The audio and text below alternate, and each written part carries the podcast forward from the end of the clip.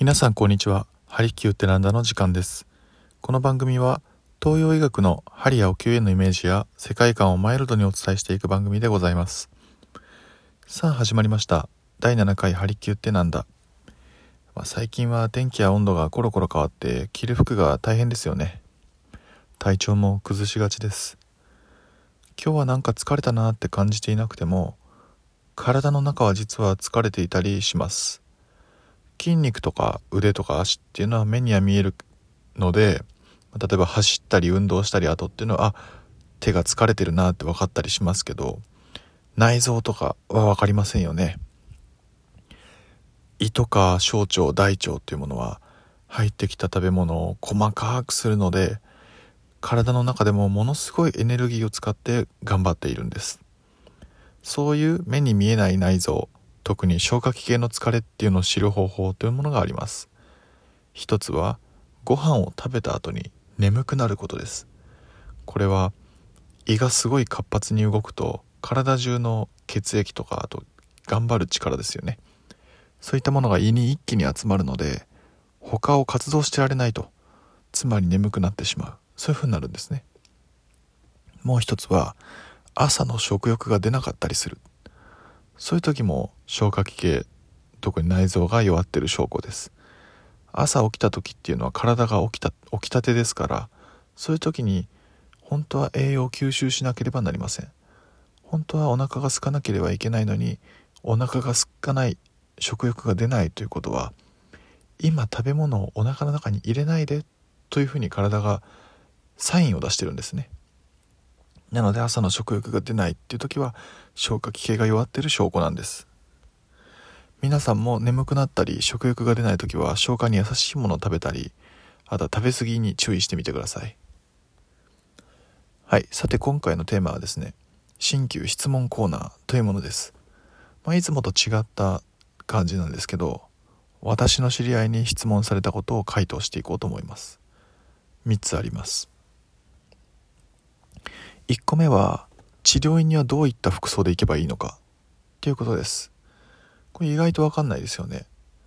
もうこれ回答を簡単に言っちゃうとどんな服装でもいいんですけど着替えやすい服が好ましいです。大体の治療院さんにはあの患者着というものが用意されてまして、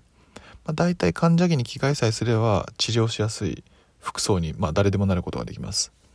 なんですけど、まあ、一つ女性の方特に注意していただきたいのが、まあ、下着ですよね。はい。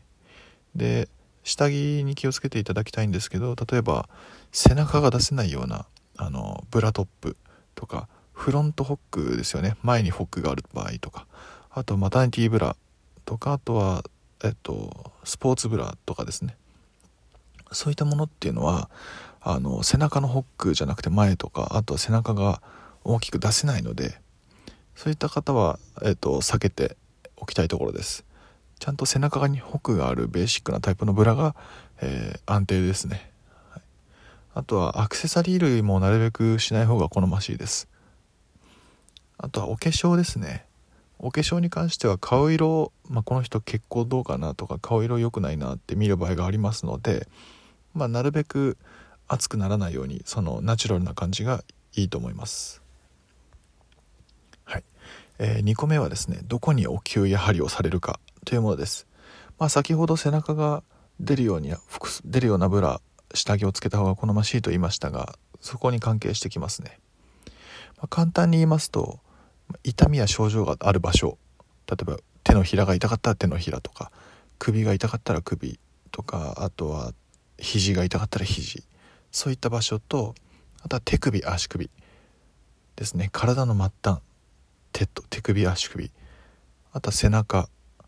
背中はまあほぼ前面ですね。背中とお腹。お腹の下の方かな。胃腸系が弱かったらもうちょっとお腹の上の方ですけど。そこら辺がまあ考えられます。もちろんここの今紹介したもの全てに、えっと、治療されるというわけではないんですけど、まあ、今今言った場所痛みがある場所手首足首背中お腹。そういうところはまあ基本的に治療方針で使う場所だと思うので、まあ、そういった場所にやられるんだなっていうふうに思っておいた方が大丈夫だと思います。えー、3個目はですねやけどしないのかということなんですね。これは第3回でもお話ししたんですけど大体のお灸っていうのはあの燃え切る前に消してしまうので、まあ、火が直接皮膚につくようなことはないんですね。で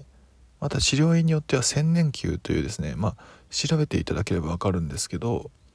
千年球というお灸を使ってましてこれ市販されてるものです。ですのでこれはまあ安全なお灸なんですね。結構基本的には。ですので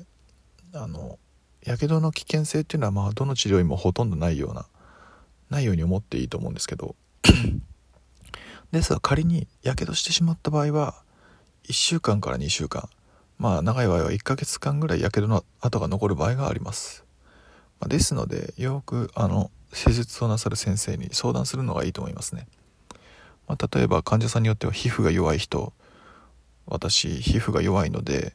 お灸ってどうなんですかね？とかそういうふうに相談できる場合があります。そういった場合も先生も気をつけてですねなるべく火がつかないように気をつけるとかそういうふうに対応してくれると思うのでまあそういうことはちゃんと言った方がいいと思います。はい。まあ短いですが以上3つのことが質問があったのでお答えしました。というわけで今回のテーマは新旧質問コーナーでした。この話が少しでも皆さんのお役に立てれば幸いです。ではまた来週。